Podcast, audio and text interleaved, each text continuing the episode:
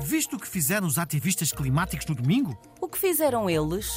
Pintaram a fachada do mato e cobriram de tinta vermelha a escadaria do edifício. Mate. Museu de Arte, Arquitetura e Tecnologia em Lisboa. E há exposições de arte contemporânea nesse museu? Sim, o mato está muito virado para a arte contemporânea. Então os ativistas tiveram azar. É provável que os visitantes tenham pensado que o protesto era uma instalação artística.